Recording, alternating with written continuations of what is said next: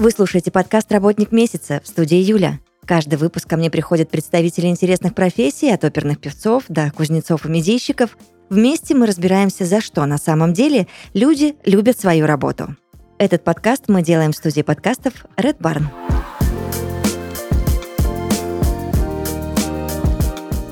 Подкасте «Работник месяца» Руслан Азизов, диджей Мувин. Привет. Привет Это тебе, привет. Мувин.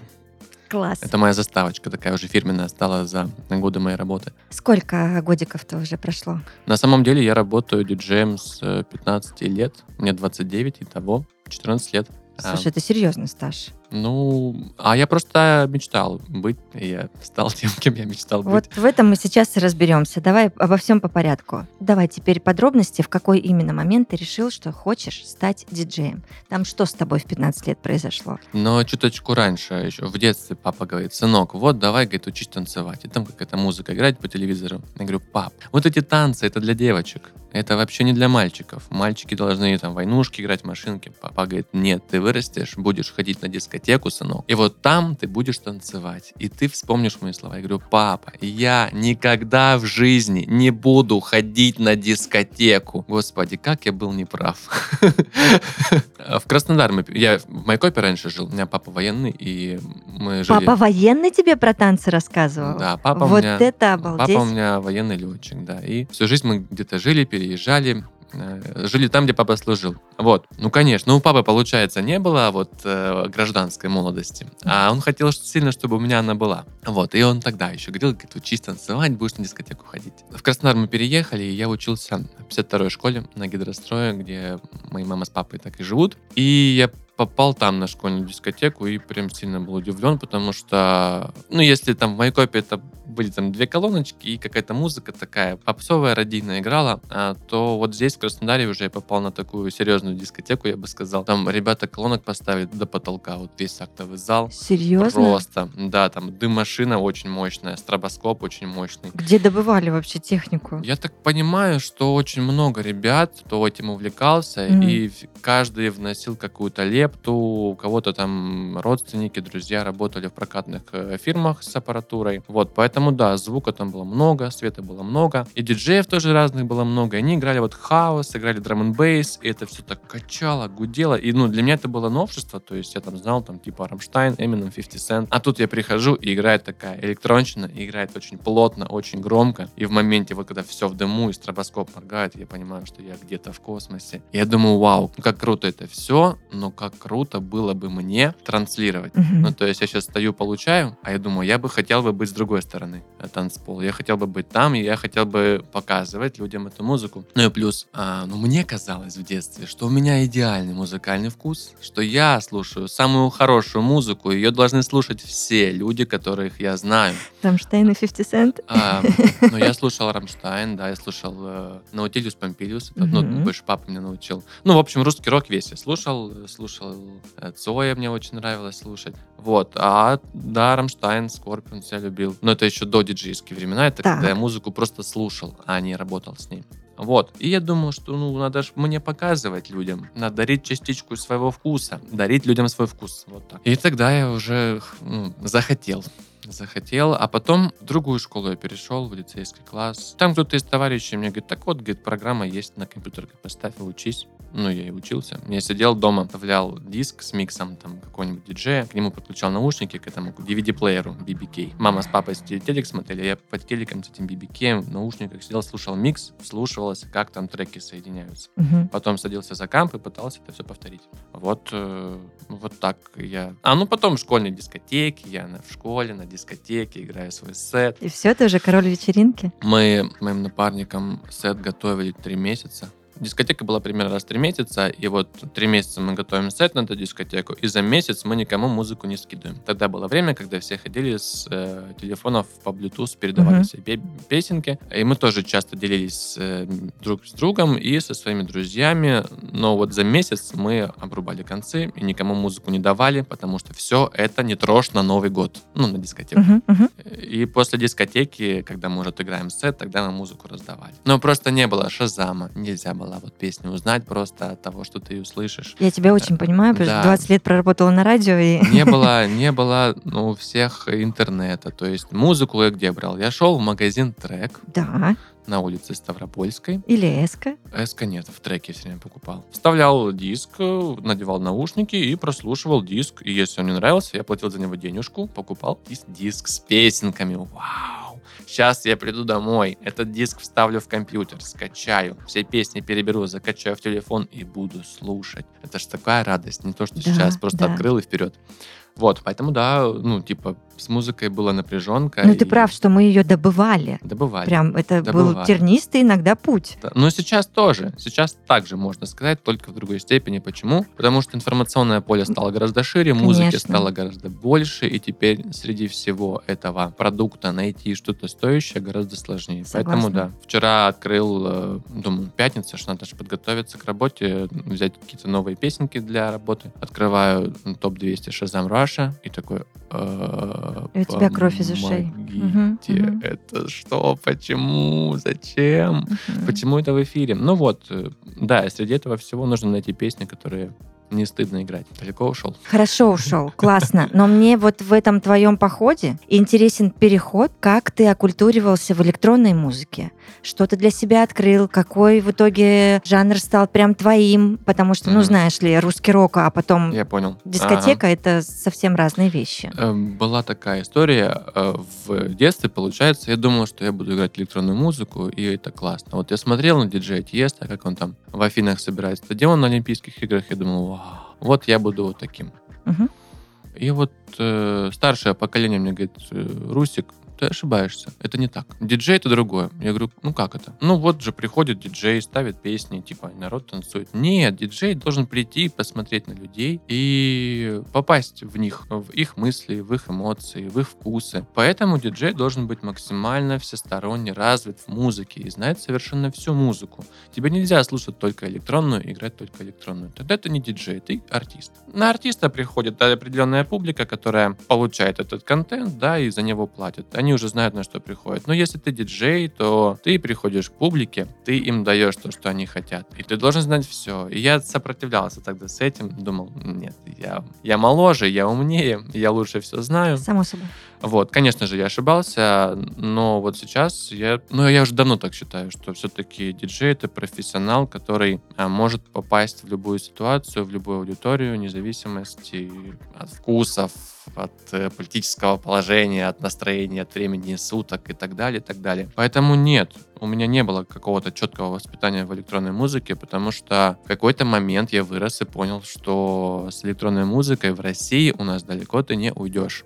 Если ты хочешь зарабатывать на этом, то, пожалуйста, будь добр давать людям то, за что они готовы платить. Поэтому электронную музыку я люблю, я ее пишу себе Мгм. грубо говоря, и узкому кругу лиц, которому это нравится. Я играю сеты с электронной музыкой, но это не основной мой заработок, это больше мое хобби, потому что я это люблю и делаю, в частности, для себя. А что тогда основной твой заработок? Поп-музыка, популярная музыка, частные мероприятия, Мгм. очень много денег приносят. э, Выступления в ночных клубах с популярной музыкой тоже приносят достаточно денег. И это не вызывает в тебе внутреннего противоречия какого-то? Не вызывает. Объясню почему. Потому что вот любит человек мясо. Но мясо же можно кушать в тартаре сырым, да? Да. Можно же шашлык из него пожарить, а Мгм. можно сделать из него котлету. И все это мясо. Вот то же самое здесь. В электронной музыке хороший грув, хорошие звуки. Их большое множество, потому что синтезатор может синтезировать тебе что угодно, и полет фантазии, полет мысли у продюсера может быть просто бесконечным. И вот есть много плюсов в электронной музыке, очень много новой электронной музыки выходит каждый день, она вся очень разнообразная, но есть у нее минусы, она однотипная. Вот у тебя есть там определенная скорость, и все. И ты, грубо говоря, раб этой скорости. У тебя есть определенный ритм, и ты раб этого ритма. А когда ты играешь разную музыку, у тебя нет ограничений. Ну, допустим, мне не нравится слушать Артикасти, мне не нравится слушать Зиверт, я не получаю от этого удовольствия, потому что это все зажато, перекомпрессовано для радио. Но сводить это все интересно, потому что очень большой разбег по скорости, большой разбег по тональности, большой разбег э, по какой-то смысловой нагрузке. Если электронная музыка, она, грубо говоря, без смысла, Мгм. она больше про вот про ритм, и ты танцуешь под ритм, то в попсовой музыке у нее же есть смысл. И очень часто эти песни у людей с чем-то связаны. какие-то у них э, флешбеки возникают. И используя еще и этот инструмент, ты можешь э, влиять на настроение у своей аудитории. Ты можешь посмотреть, примерно понять, кто какого возраста и кому зайдет данная композиция, и просто так вот взять и посадить это зернышко в головы и посмотреть, что вырастет. И ты ставишь песню, не знаю, Юли Савичевой «Не родись красивой». Посмотрели? Помните? Помните? Да, да, ну, Вот, вот, конечно. вот. Так и я ж помню. Вот это вот. Ну, Не сма... И я вот это кладу это зернышко, из него такое дерево вырастает. Сразу же шквал эмоций, потому что девочки вспоминают Катю Пушкареву, начинают плакать, начинают петь, а песня еще певучая. И вот это уже идет подача не на танцы, не на ритм, а уже э, подача на какую-то вот такую смысловую нагрузку. На чувства и эмоции. Да, да, Ага. да. Ну, у всех же с этой песней что-то складывается. Кто-то расстался с парнем, да, кто-то, наоборот, обрел новое счастье, а кто-то что-то еще. И все такие тш, возвращаются вот в эти 2000 или там какой-то год был. Да, и вспоминают. 2005-2006. И вспоминают, вот, и, и, и вот таких историй их же можно бесконечное множество. Можно так вот, э, их, их можно использовать. А в электронной музыке, ну, тоже есть какие-то, да, суперхитовые электронные песни, но они, опять же, ограничивают твой выбор людьми, которые есть на танцполе. Если ты понимаешь, что, что люди это поймут, ну, скорее всего, не поймут, потому что их не так много. А те, кто, грубо говоря, знают Катю Пушкареву, все. Ну, я образно, да, утрируя. Конечно. Вот, поэтому я люблю разную музыку смешивать. Я люблю слышать, когда вот накладываешь одну на другую и слышишь переход, вот этот вот, и когда он крутой, и ты это понимаешь, и ты видишь по глазам то, что твоя аудитория тоже это понимает, думаешь, да, вот ради этого момента я живу, вот эти 7 секунд сведения, думаешь, да, как это классно. Мгм. Вот, в электронной музыке там по-другому, и совершенно иначе. Слушай, раз мы уже на старте с тобой прям коп- копнули так глубоко, э, я тогда не могу промежуточный вопрос тебе не задать. А как э, папа военный в итоге отреагировал на то, что ты будешь заниматься, казалось бы, чем-то очень несерьезным? Ведь Мгм. многие же думают, Джей, господи, что, это что вообще, профессия? Мгм. Это что-то непонятное. Очень весомый вопрос, да. Имеет место быть более чем, потому что любые мои творческие начинания в детстве заканчивались негативными отзывами моей семьи. Потому что чем ты занимаешься? Учи физику. Учи математику. Давай учи русский язык. Чем ты занимаешься, сынок? Брось это дело. Не занимайся этим. Это тебе ни- ничего не принесет. Ты сейчас побалуешься, поиграешься и бросишь. Ты сейчас поиграешься и бросишь. Ты поиграешься и бросишь. И это я слышал, ну, вообще во всем. И на 90% мама с папой были правы. Конечно же, я же ребенок, это же увлечение. Сейчас я поиграюсь и брошу, но надо все-таки дать ребенку поиграться. Иначе он не поймет.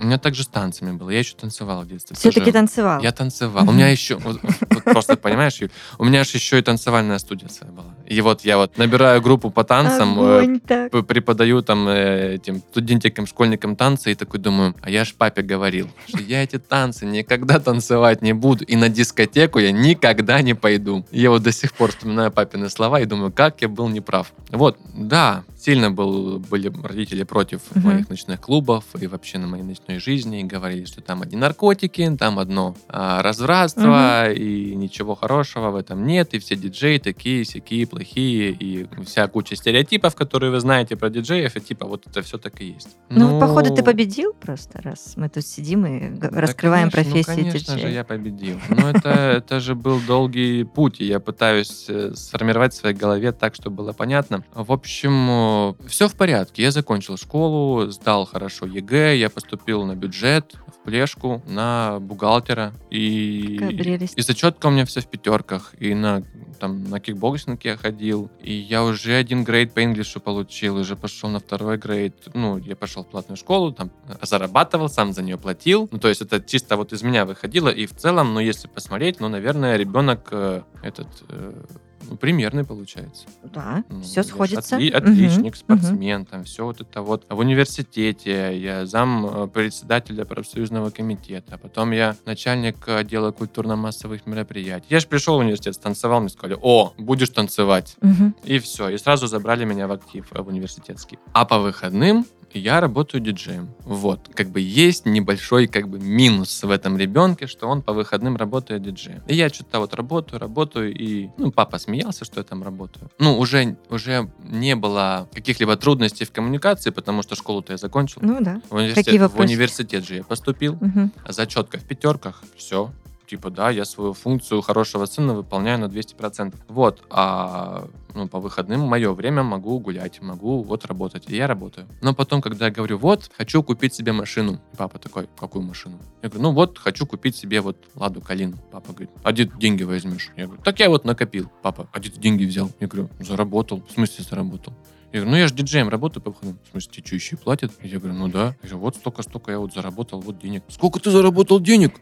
Я говорю, ну вот, вот, говорю, хочу машину. И вот тогда вот это лицо отца, когда он такой, типа, ну то есть ты, работая по выходным, там, да, делая то, что ты любишь, то, к чему ты всегда стремился, то есть ты ну, типа, можешь зарабатывать еще этим. И вот тогда он подуспокоился к этому вопросу и сказал, типа, ну, наверное, наверное, я чего-то не знаю. Но все равно еще какие-то были вот такие вот негативные. Было несколько моментов, когда я прихожу в гости, и мне так вот в зрачки всматривают. Само собой. И так вот, ну и что, и под чем ты? Мгм. И я говорю, реально, да, вот, вот я вот приехал к маме с папой в гости, вот я не мог завтра там, да, в клубе в своем вот обнюхаться там, обдолбаться, обторчаться. Вот нужно было мне сейчас, перед, пос- перед, перед посещением своих родных, вот нужно было сейчас, да, мне обдолбаться. Вот завтра же я не мог. Я говорю, ни под чем. Ну вот, э, когда начал я работать в клубах, я все-таки понял, что эти стереотипы имеют место быть, потому что кто-то использует все вот эти увеселительные средства для поддержания какого-то вот эмоционального тонуса, но таких э, меньшинство. А практика показывает, что большинство моих коллег семьянины, у них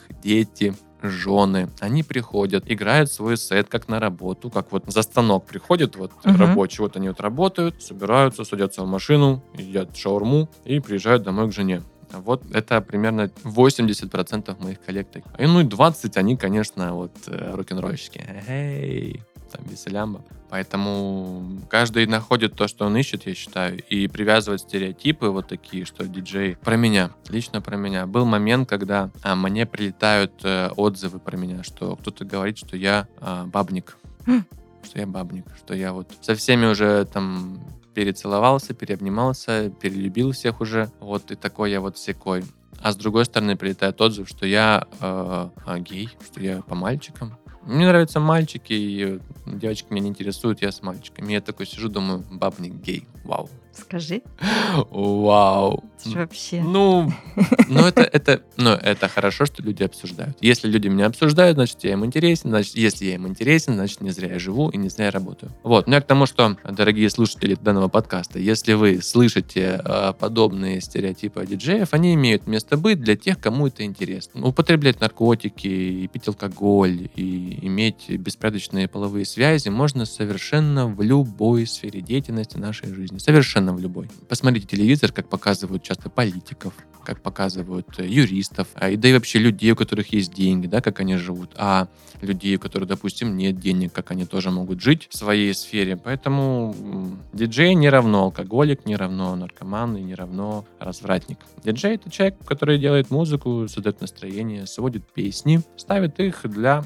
того, чтобы вы веселились. Потому что вы работаете понедельник, вторник, среду, четверг, пятницу, а кто-то еще и субботу. И вот пятница и суббота и воскресенье — это три дня, которые вы можете отвлечься от своей работы, отдохнуть и побыть немножечко другими. И вот здесь на помощь приходим мы, потому что все эти ваши рабочие дни мы сидели и готовились к этой пятнице, к субботе, к воскресенью для того, чтобы веселить вас и ваши уши и танцевать ваши чудесные ноги. Такая хорошая точка для подкаста, но нет. Еще очень много вопросов. Нет, я просто подытожил э, свою мысль, потому что... смотри, мы с тобой сделали промежуточный итог, да? А мне теперь интересно, из каких процессов складывается работа диджея, помимо шаурмы, сесть в машину и поехать к жене. а, И подготовки понедельник, среда, четверг, к пятнице, субботе и воскресенью.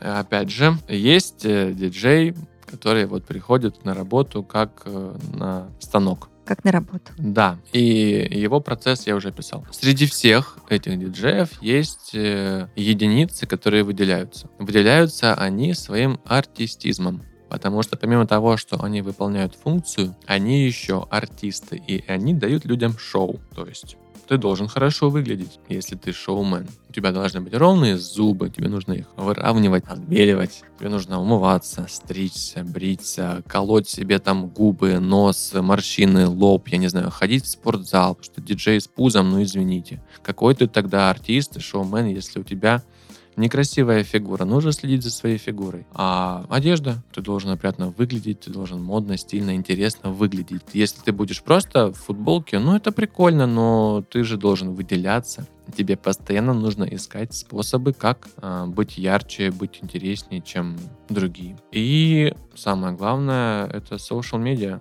Одно дело, когда ты делаешь работу, за которую тебе платят. Ну, ты приходишь в клуб, да, приходишь на мероприятие, играешь свой сет, получаешь деньги. Вот, ты поработал, заработал деньги. Но а, для того, чтобы тебя позвали в этот клуб и на это мероприятие, тебе должны знать. То есть работа с твоей популяризацией, работа в соцсетях. А, для того, чтобы тебя знали, тебе нужно что-то дать этим людям, чтобы они о тебе узнали. Поэтому ты делаешь миксы, ты делаешь треки, ты делаешь, записываешь всякие видео, всякий разный, разный, разный контент, который, возможно, будет интересен, возможно, будет неинтересен, и продвигаешь его в массы. Вот таким образом я однажды сделал тоже своего рода подкаст, но только музыкальный, назвал его «Сборная». Вот там я беру множество песен совершенно разных композиций, ну, совершенно разных э, жанров, э, разных исполнителей, и смешиваю их там, и они там перетекают из, из одной в другую. И на один такой подкаст длиной 30-40 минут у меня уходил месяц, и потом я это выпускал в сеть, всем скидывал, садился ручками, скидывал в личку, писал, на, держи, послушай. Если понравится, репостни, расскажи друзьям, помоги мне популяризировать. И вот так, так это развивалось, развивалось, развивалось. Но это огромный труд. Это не то, что ты пришел в клуб, записал микс, за который тебе и так заплатили. Потом пришел и выложил его в сеть, типа, нате, и вы послушайте бесплатно. А нет, ты садишься, делаешь отдельный продукт э, для людей. Ты продолжаешь его делать? Да, угу. да, да, продолжаю. Везде можно послушать? А, ну, SoundCloud сейчас э, угу. сложнее, но через э, VPN можно. В Телеграм-канале есть, ВКонтакте я, по-моему, все удалил. А, Apple подкасты тоже удобно. Ну, вот, получается, Telegram, SoundCloud э, и, и подкасты Apple. Угу. ВК не помню. По-моему, что-то есть, чего-то нет. Но я в моменте понял, что я не могу никак а, посчитать отдачу через ВК. Ну, то есть, если в ТГ, там, в подкастах Apple, в SoundCloud я вижу статистику, ну, да, то, все прозрачно. то ВКонтакте я не получаю вообще никакой статистики. Думаю, так, и как я смогу понять, что ли моим людям больше нравится, угу. если не могу проводить анализ? Ну вот, анализ. Нужно проводить анализ, что людям нужно сейчас, в данное время. Слушай, я хочу, прости, что я докопалась, но ага. я хочу, знаешь чего? Предлагаемых обстоятельств и конкретно одни твои сутки. Вот ты мне сейчас расскажешь, как ты их проживаешь, ну, в которые включают в себя твою непосредственную деятельность. Что там происходит, как ты готовишься, как ты выступаешь в итоге, что после. Да нет. Э, Буквально вот быстренько можно подышь, подышь. Так... Сколько, сколько ты спишь, ты высыпаешься, как, как это, как? Ну, я... Мне кажется просто, что у диджеев очень поломанный график Его нет. биологически, да. Его не существует. Так почему же ты молчишь? Так, э, блин, ну ок, хорошо. Все зависит от, от количества занятости. Когда я начинал только работать диджеем, я работал в кабаке под названием Фрау Марта. Мой сет длился там с 8 вечера до 2 ночи, и, и грубо говоря, там 4 часа у меня просто играл винамп, потом 2 часа я, может, я поиграю, если будут люди, и вот как, как бы все. И вот в 2 я свободен, угу. и я еду домой. Но я ехал не домой, я ехал танцевать в другие бары и изучать клубную культуру города. А сейчас э, у меня сет может начаться, грубо, в 7 вечера и закончиться в 9 утра. И, ну, нельзя сказать, что вот у вас будет вот так, а у вас будет вот так. Ты сам выбираешь. Мы, грубо говоря, я работаю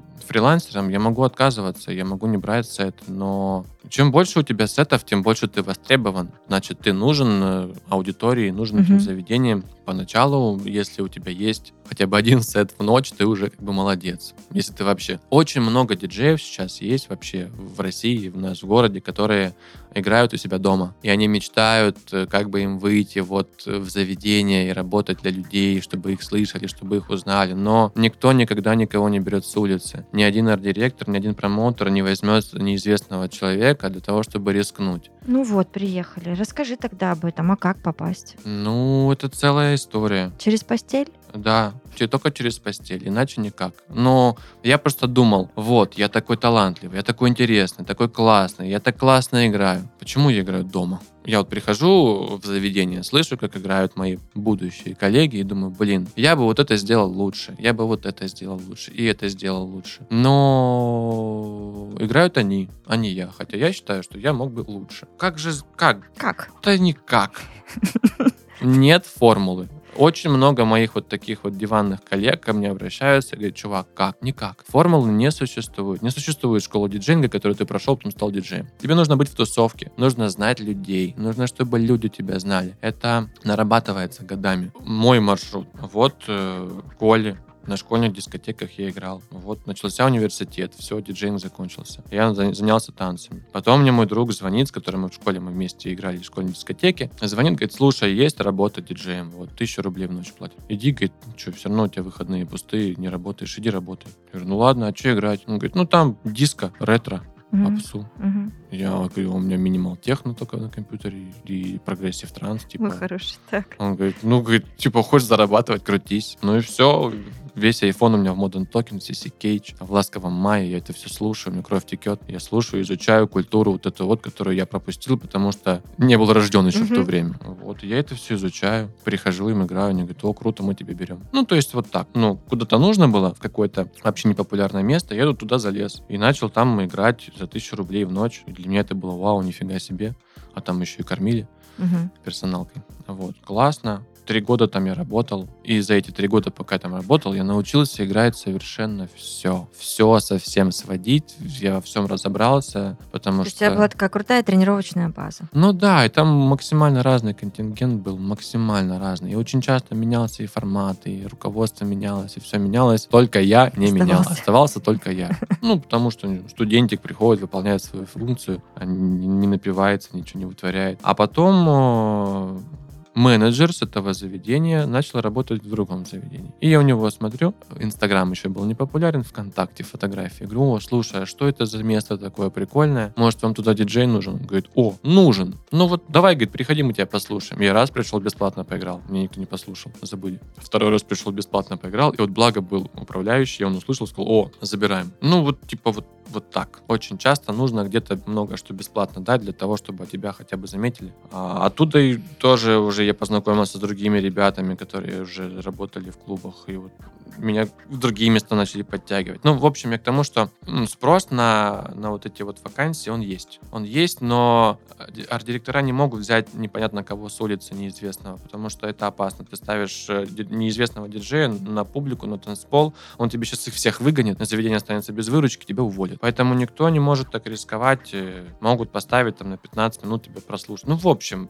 нужно знакомиться. Мгм. Нужно знакомиться, нужно, чтобы тебя знали, нужно показывать, нужно потихонечку издалека заходить и обрабатывать э, людей, с которыми ты в дальнейшем, возможно, будешь работать. И очень часто, ну, лучше всего работает сарафанное радио. Вот если мне сейчас кто-то кто-то нужен будет, я же не пойду на улицу, я не буду на HeadHunter писать. Я обзвоню всех знакомых. И если мне из них кто-то посоветует, кто-то мне скажет, э, поручится за какого-то новенького диджея, я дам ему шанс, я его послушаю. А так, нет. Есть куча ну, сотрудников, которые и так в штате, которые так работают, и, возможно, у кого-то сегодня в какой-то момент будет пустой слот. Мгм. Я лучше ему отдам, проверенному человеку, который придет и выполнит свою работу на 100%, нежели я буду э, переживать, нервничать и так далее. Точно так же, ну, доп- допустим, вот в Краснодаре меня все знают, я уже прошел весь этот путь, полно работы. Но если я сейчас в Москву перееду, это же все по новой. Э, сказать все сначала. Классно, что я Мгм. Классный диджей. Классно, что я хорошо играю. Молодец, никому ты не нужен. До свидания. Я был, был такой опыт, я как-то приезжал на, на недельку просто погулять, потусить, и просто написал заведениям, которые мне интересны, в которых я мог бы быть полезен. Написал, можно я для своего опыта приду у вас поработать. Они, эти заведения, даже нашли общих знакомых, и даже мои знакомые поручились, и все равно Мгм. и все кассы. равно мне отказали, потому что сказали, чувак, прости, мы тебя не знаем. Вот так. И я прекрасно понимаю этот отказ, понимаю, чем он обусловлен. Потому что так просто залезть не получится. Нужно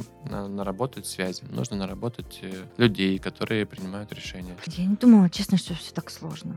Ну, э, нет, просто многие думают, что ты сейчас вот а, купишь себе ноутбук, да, ноутбук там сколько, 100 тысяч стоит ноутбук, Мгм. сейчас нормально. А купишь себе наушники, наушники диджейские 20 тысяч стоят. А купишь себе диджейскую программу. Сколько программа стоит? 150 баксов, это сколько? Ну, грубо.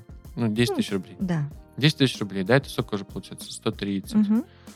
Вот. А потом В хороших заведениях есть э, оборудование диджейское. То есть диджейский пульт, диджейские вертушки. Диджейский пульт, диджейские вертушки стоят 900... Сейчас очень дорого все это стоит. Э, Да, вот типа около миллиона стоит нормальный диджейский стол. Тебе же нужно на этом научиться играть? Как? Никак. Никак ты не научишься. Нигде, ни в одной диджейской школе, ни одна диджейская школа, у нас в принципе, даже нет, не может себе позволить миллион на оборудование. Миллион может позволить только какое-то топовое заведение, у которых есть на это деньги. Э, Но как ты вот с улицы, мальчик, придешь и будешь на этом учиться играть? Кто тебе доверит потыкать вот эти вот миллиард тысяч кнопочек? Никто не доверит. Поэтому все. Здесь у тебя уже на старте дорога закрыта. А что ты можешь сделать? Можешь потратить еще 50 тысяч рублей, купить себе контроллер. Ну, диджейский контроллер. э, И учиться играть на нем. И вот ты умеешь играть на контроллере. И тогда, в принципе, ты можешь уже попадать в какие-то заведения маленькие, малобюджетные, которые не могут позволить себе настоящий нормальный комплект оборудования. И ты можешь уже вот с этих маленьких заведений начать. И, в принципе, вот это вот нормальная логика старта. Оттуда же волна пошла, да? Да, и там ты уже можешь потихонечку. Ну, у меня так и было. Мгм. У меня не было всего. Я рассказываю, грубо говоря, свой маршрут. Типа, я купил вот компьютер, а, наушники, там, и то это все еще было не... Это был какой-то Asus, там, бабушка мне денег подарила на 18 лет, и купила себе какой-то компьютер для учебы, и вот с него я потом и играл. Там наушники тоже какие-то обычные, вот такие компьютерные, тоже с них играл. Это все постепенно, постепенно, постепенно. В 14 лет я играю. Постепенно это все вот наращивалось, наращивалось, наращивалось. Ну и да, и потом я уже попал в какое-то заведение прикольное, там уже дорогое оборудование. Я уже вот приходил свободное от работы время, там что-то меня уже знали, разрешали потрогать. Я уже трогал, тыкал, крутил, ну, изучал. Дома смотрел на ютубе видеоролики, как там и что, всякие разборы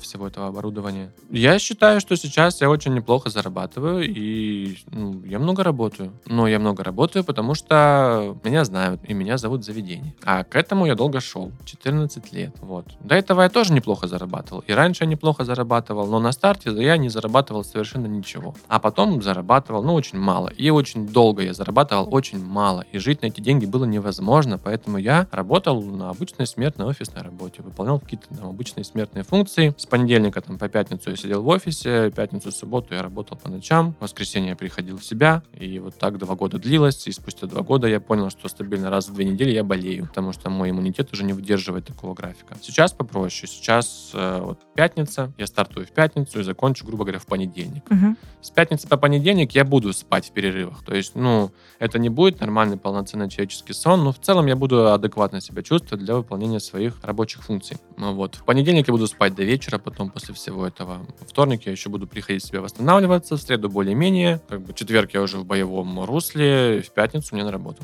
Вот так проходит моя неделя. Поэтому, если считать то, что ты работаешь там пятницу, субботу, всю остальную неделю ты ничего не делаешь, это не так. Ты приходишь в себя. Нужно восстанавливаться, потому что за выходные ты отдаешь много энергии, отдаешь много эмоций. Как ни крути, публика поглощает твою энергию. Вот Конечно. ты им отдаешь. Конечно. придешь, им отдашь, а потом сидишь такой... «Пф». Ну, когда как? Бывает такое, что публика тебя заряжает. Меня заряжает публика. Очень часто. Если я вижу отдачу, я аж, я аж еще подогреваюсь, и после моего сета я такой сижу, думаю, о, господи, а куда теперь все это девать? Я столько взял. А бывает не так. Бывает, приходишь грустно. Люди грустные. А сейчас, в принципе, люди грустят по понятным нам причинам, и нужно их сильно веселить. И я сейчас столько отдаю, что пипец. Я потом вот, сижу, просто смотрю вот так вот в стену и молчу. Девушка говорит, Руис, все в порядке? Я говорю, да. Ты, говорит, какой-то грустный, ты депрессия? Я говорю, нет, просто, просто ничего. Ничего. Просто я все отдал. Просто ничего, да. Типа, я не хочу ни плакать, ни улыбаться. У меня нет эмоций. Все, типа, все, все свои эмоции я отдал людям. Но я же для этого и работаю. Ну, Это же моя конечно. профессия. Да, да. Скажи, пожалуйста, где тебе комфортнее работать? Где тебе приятнее выступать? А, а варианты ответов есть? Варианты ответов. А, Закрытое частное мероприятие. Локальный какой-нибудь классный бар. Или большой клуб. Я думаю, что большой клуб. Почему? Большой клуб. А Потому что локальное мероприятие это, как правило, небольшое количество людей, Мгм. и все они очень близко, и все они считают, что имеют право корректировать твой сайт. У тебя не так много возможностей им отказать, потому что по сути, они за это тебе и платят. Поэтому ты играешь в какой-то прикольный музон, и всем нравится, и тут один из гостей подходит и говорит, а поставь вот это. Ну, ты говоришь, не поставлю, потому что это не вписывается, в принципе, в формат нашей вечеринки. Он говорит, ну как не вписывается? А ты впиши. Мы же все здесь, вот, это ж мой брат Сват. Я сейчас пойду его попрошу. Он идет, просит заказчика. Заказчик, ну, слушай, это мой брат, ну, поставь. Ну, и поэтому, ну, это я рассказываю свои бывшие опыты. Сейчас я просто не отказываю. На частных мероприятиях э, все заказы, они уже включены. Не бывают гости, которые мне еще пытаются еще денег дать. Типа, давай тебе заплачу. Я говорю, мне и так здесь хорошо платят. Вот. А я просто, ну, достаточно-таки дорого стою на частное мероприятие, поэтому обижать гостей еще и заказами, ну, типа, я просто ставлю. Но, идя на частное мероприятие, я к этому уже готов. Мгм. И все вот эти вот мои потери, они уже в мою Оплачены. стоимость включены. Да, вот. Поэтому мне нравится работать на частных мероприятиях в плане э, финансов, но не в плане какого-то творческого обогащения, там, творчества особо нет. Мгм. Там вот некая больше механика. Там ты используешь алгоритмы, ко- которые ты разработал на более творческой работе. Вот. Маленькие локальные бары. Прикольно. А В маленьких локальных барах э, из плюсов все близко, люди близко, ты можешь их трогать, щупать, с ними пить, а, болтать, обниматься, целоваться, там, обмениваться контактами и так далее. Ты их ну, лучше чувствуешь, потому что они рядышком. Э,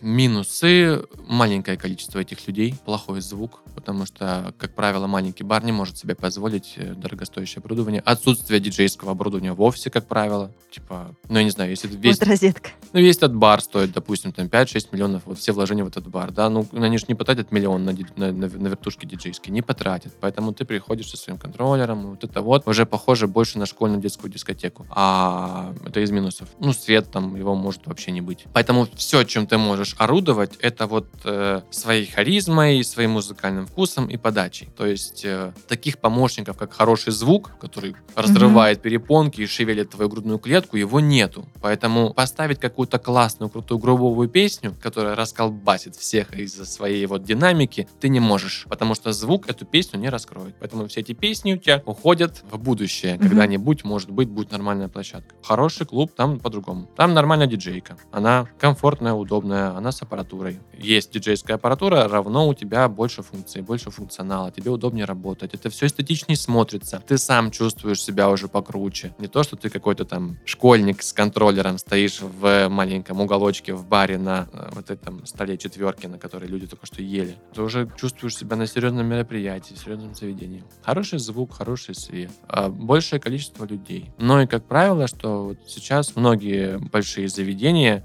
а, начали вот я пытаюсь кажд- каждому ресторатору донести свою мысль о том, то, что не нужно диджея прятать где-то в угол, не нужно ставить его выше людей, не нужно куда-то к стене его припирать, нужно ставить его в центр, потому что, ну, не знаю, убери с, с ночного заведения там а, официантов, будут работать, убери барменов, будут работать, убери алкоголь, будет работать, убери там э, еду, будет работать, убери, выключи музыку, все уйдут, никто не захочет там сидеть без музыки, поэтому все приходят к этой музыке, приходят к этому диджею, и этот диджей должен с этими людьми работать, не просто стоять как машина за станком, как многие это делают, а должен работать с аудиторией. Поэтому диджей должен быть близко к людям. И я все время прошу меня поставить поближе к людям, чтобы я мог их слышать, мог их щупать. А многие из них знакомые ж мои, это же мои друзья, они же придут ко мне поболтать, поулыбаться, чокнуться, выпить, пофоткаться. И это же все целое шоу. Это то, за что мне платят. То, что я хочу делать. А очень часто, да, вот прячут в уголочек, и ты стоишь такой, и тебе пишут, как тебе добраться? Твои там друзья, подруги, и ты говоришь, никак, стойте снизу, смотрите на принцессу в темнице. Принцесса в темнице, скажи мне, пожалуйста, как тебе, потому что, ну, лет-то уже много прошло, да, Мгм. удается не перегорать? Потому что затраты и эмоциональные в том числе в твоей профессии, и судя по твоему рассказу, они колоссальные. И если ты мне сейчас скажешь, Юль, что значит удается, да? Может быть, я и перегорал когда-то. Как Перегорал. выбирался Конечно. из этого? Конечно, перегорал. Это нормальная практика, и многие коллеги... Я тоже так считаю. Многие коллеги мне говорят, Русь, типа, а как ты, типа, не перегораешь? Ну, начнем с того, что я мечтал быть здесь, и я счастлив быть здесь. Это первое. То есть э, я шел в эту профессию не потому, что классно, модно, популярно, девочки, алкоголь, а потому что я люблю сводить песни. Я люблю это делать. Мгм. Я это делаю и не напрягаюсь. Я не устаю. Я устаю от однообразия. Вот опять же, вот приходим к той проблеме. Недавно я выкладывал мемчик, там типа танцевать э, под э, свежие новые песни. И там Дрейк такой типа. А потом типа орать под песни десятилетней давности, которые всем надоели. Там Дрейк типа. Это наша жизнь. И вот реально я сколько перебираю свой плейлист, и все равно получается так, что приходишь на сет и возвращаешься к тем заезженным связкам, тем трекам, которые всех уже заколебали. Они, возможно, заколебали аудиторию. А представьте, как они надоели нам. Потому что среднестатистический тусер приходит потусить раз в неделю, а ты работаешь все выходные, все выходные месяца. И ты постоянно слышишь эти песни. А потом твой коллега приходит, эти же самые песни играет. Вот. Э, выгорание происходит от этого, от того, что нет ничего нового, это задолбало. Но как я лечусь? Я ищу всегда для себя новые форматы. Вот я часто смотрю всякие европейские фестивали, всякие видосы крутых э, там зарубежных артистов, как они выступают там на, фи- на фестивалях, на рейвах, и я вот вообще я фестивальщик. Я мечтаю играть на фестивалях какой-то свой определенный формат музыки, и это круто. И я вот смотрю и думаю, о, и я к тому, что очень часто у них открывается что-то новое, и я это подхватываю и начинаю это внедрять в свои сеты. И вот это меня заводит. Я начинаю здесь такое как-то продвигать. Там. Одно время все вот играли попсу, играли R&B, а я начал играть э, такую латинскую бочку мумбатон. И все не, поначалу не понимают, что это. Ты что, играешь всю ночь 105 ударов? Я говорю, ну, как ты играешь 105 ударов? Типа, почему 105 ударов? Я говорю, ну, потому что пум, спудум. Ты, говорю, танцуешь, ты с бокалом, ты не устаешь, и вот эта латинская бочка, она, в принципе, придумана люди, людьми, которые всю свою жизнь танцуют. Вот, и вот, и вот оно и качает. И поначалу не понимали, потом все стали играть э, мумбатон, латинскую бочку, а мне уже, типа, ну, все. Я придумал другой проект, сделал себе маску такую этническую, мне на заказ ее сделали. Начал хаос такой этнический играть. Никто не понял. Все такие, типа, что за... Что это такое? Что за музон? Никто не понимал. Вообще не. Я во время перегорел, забросил весь этот проект, думаю, все. Это не для Краснодара. Краснодар слишком мал. Слишком мало здесь людей, чтобы найти себе аудиторию. Проходит три года, хаусовые все коллеги начинают играть этническую музыку. Я смотрю, что о, на всех вот хаусовых вечеринках, где электронная музыка играет, везде играет эта этника, которую я уже поел и уже освободился от нее. Думаю, так, окей. Потом в моменте я попадаю в Москве в заведение Level 2, и там играет даунтемпо. Там та же вот эта этника, и не только этника, прямая бочка, и там 90, 100 удар. Это все так медленно. И такая детализация у звука. И народ там просто вау. И думаю, офигеть, вот это музон. Я прилетаю в крас, начинаю здесь такой играть. И опять все такие, типа, это что за хрень? А потом меня зовут играть в Джимми Чу. Я в Джимиче играю, тут музон, кайфую. Классно. Но через полгода понимаешь, что, блин, ты стоишь, сводишь одинаковые треки друг с другом. Скучно их сводить. Вот они классные, классно их слушать, классно искать новые, но сводить их, играть их скучно, слишком просто. Хочется сложнее. Хочется как-то напрягать свой мозг. Тоже со временем надоело. Хотя по сей день это тоже актуально. Вот. А сейчас я для себя нашел еще направление такое в электронной музыке. Не знаю, как объяснить. Тут было одно время был моден, была мода на melodic techno, Мгм. и оно такое своеобразное, довольно-таки, не знаю, как объяснить в двух словах. А сейчас я нашел для себя melodic house. Это тоже очень много инструментов электронных, это тоже большой разбег по клавишам, там очень это все гармонично, интересно в плане музыки, это прям музыкально. Но и при всем при этом это с каким-то классным вокалом, это все грувово и тан- так танцевально. И вот я сейчас, ну, ну, в этом пытаюсь себя развивать, и мне вот интересно. Ну, как-то так. Но помимо всего этого у меня остается вот та самая попса, там те самые песни, там, не знаю, Скриптонита с перемешку с Артикасти, с 50 Центом и с Дженнифер Лопес, и сверху еще Агутина можно положить туда, чтобы забетонировать уже. Это все остается. Так, а потом я прихожу на сет и понимаю, что, о, а вот сейчас можно было бы актуальненько запхнуть вот эту штучку, взять отсюда, достать этническую, чпуньк и сюда положить. Пух, и получается прикольно. А вот здесь мы поставим вот эту вот электронную штучку, чпуньк, и ты это накладываешь, накладываешь, и ты так и твой сет уже становится максимально разнообразным, и вот становится еще интереснее. Думаешь. А самое крутое, если народ э, это понимает. Народ это слышит и реагирует. Классно, когда реагируют не на трек, а реагируют на сведение. Но ты сводишь, они уже понимают. И они понимают твою идею, твою мысль, которую ты пытаешься донести. Они, Вау! И ты думаешь, да, я живу не зря. Микса еще можно писать. Вот микса я пишу. Мгм. Тоже целая отдельная история.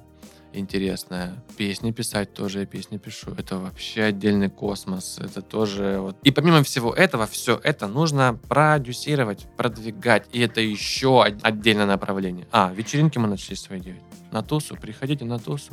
Вечеринки на тусу. Придумать вечеринку, ее расписать, договориться, согласовать, придумать рекламу, снять эту рекламу, все это распространить. Это тоже огромный труд и отдельная ветвь развития. Это тоже очень интересно. Короче, я подытожу. Моя работа максимально разнообразная, она не однотипная, поэтому не перегораю. Как только мне становится немножечко скучно здесь, я беру и нахожу в своей работе другое ответвление и начинаю его развивать. Наверное, поэтому я э, говорю о себе, что я диджей, который играет от Аллы Пугачевой до продиджи, грубо говоря. Потому что я везде побывал, во, во всех музыкальных форматах. Если я чего-то не знаю, такое еще есть, я туда ныряю, изучаю, и мне интересно, и это продвигаю, двигаю и развиваюсь, поэтому я не перегораю. Смотри, тут такая история. Вот я бы тебя слушала до утра сидела, клянусь. Мгм. Потому что очень классно, интересно и, что самое здоровское, глубоко. Но у нас времени остается не столь много. И когда я принесу нашим ребятам, звукарям,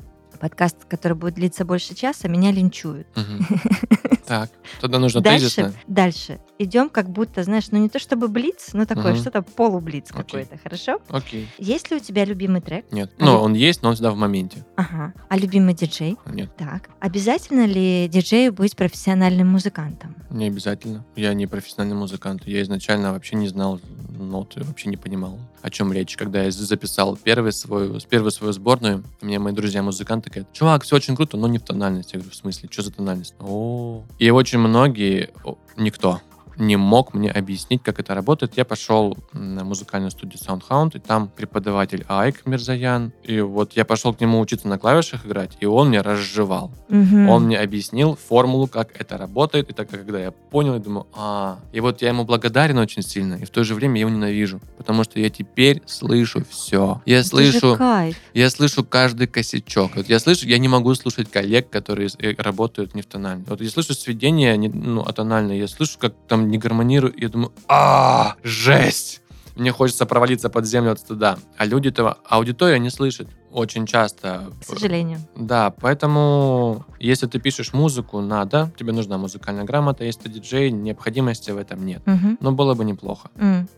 Вот так я скажу, что было бы неплохо. Ты же много о себе рассказала, о том, а, как вообще э, шло твое становление, но я все же спрошу. Если бы ты не был диджеем, чем бы ты сейчас занимался? Какие у тебя вот сейчас есть, может быть, сторонние увлечения? Ты хорошо поешь или вкусно готовишь? Что? Учился я в университете на бухучете, и я думал, что я буду бухгалтером. Мгм. Не потому, что мне это нравится, а потому, что просто я вот поступил, я учусь, и типа судьба так сложилась, и у меня получается в жизни все. Все, Мгм. за что бы я ни взялся, у меня получится. В то же время ничего не получается. Ну, как-то вот так.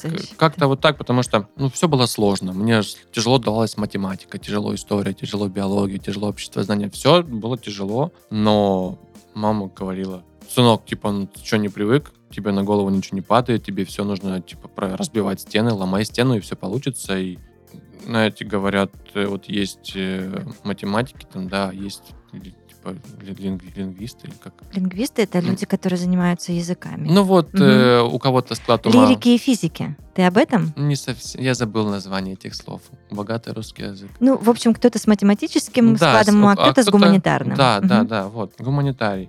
А я типа не тот, не тот. Я пол своей жизни учился... Ты где-то между? Не там, не там. М. Я пока жил в моей копии, я учился в лицейском классе с гуманитарным уклоном. Я учил английский, французский, и у меня было 4 учебника по русскому языку. И там каждый день было минимум 2 урока русского языка. А потом я переехал в Краснодар, и меня отдали в математическую школу, в математический лицей. И у меня было минимум 2 алгебры в день. А типа, ну, все остальное там было неважно. Ты что будешь... Я говорю, что нас задавали по истории? Ты что, будешь учить историю? Учи математику. Какая история? Зачем тебе история? Ну, вот, я к тому, что я в одной школе учил вот гуманитарные науки и был отличником, потому что у меня не было других вариантов. Мне нельзя было получать четверки. А в другой школе я учился на, матем... на математика. И Мгм.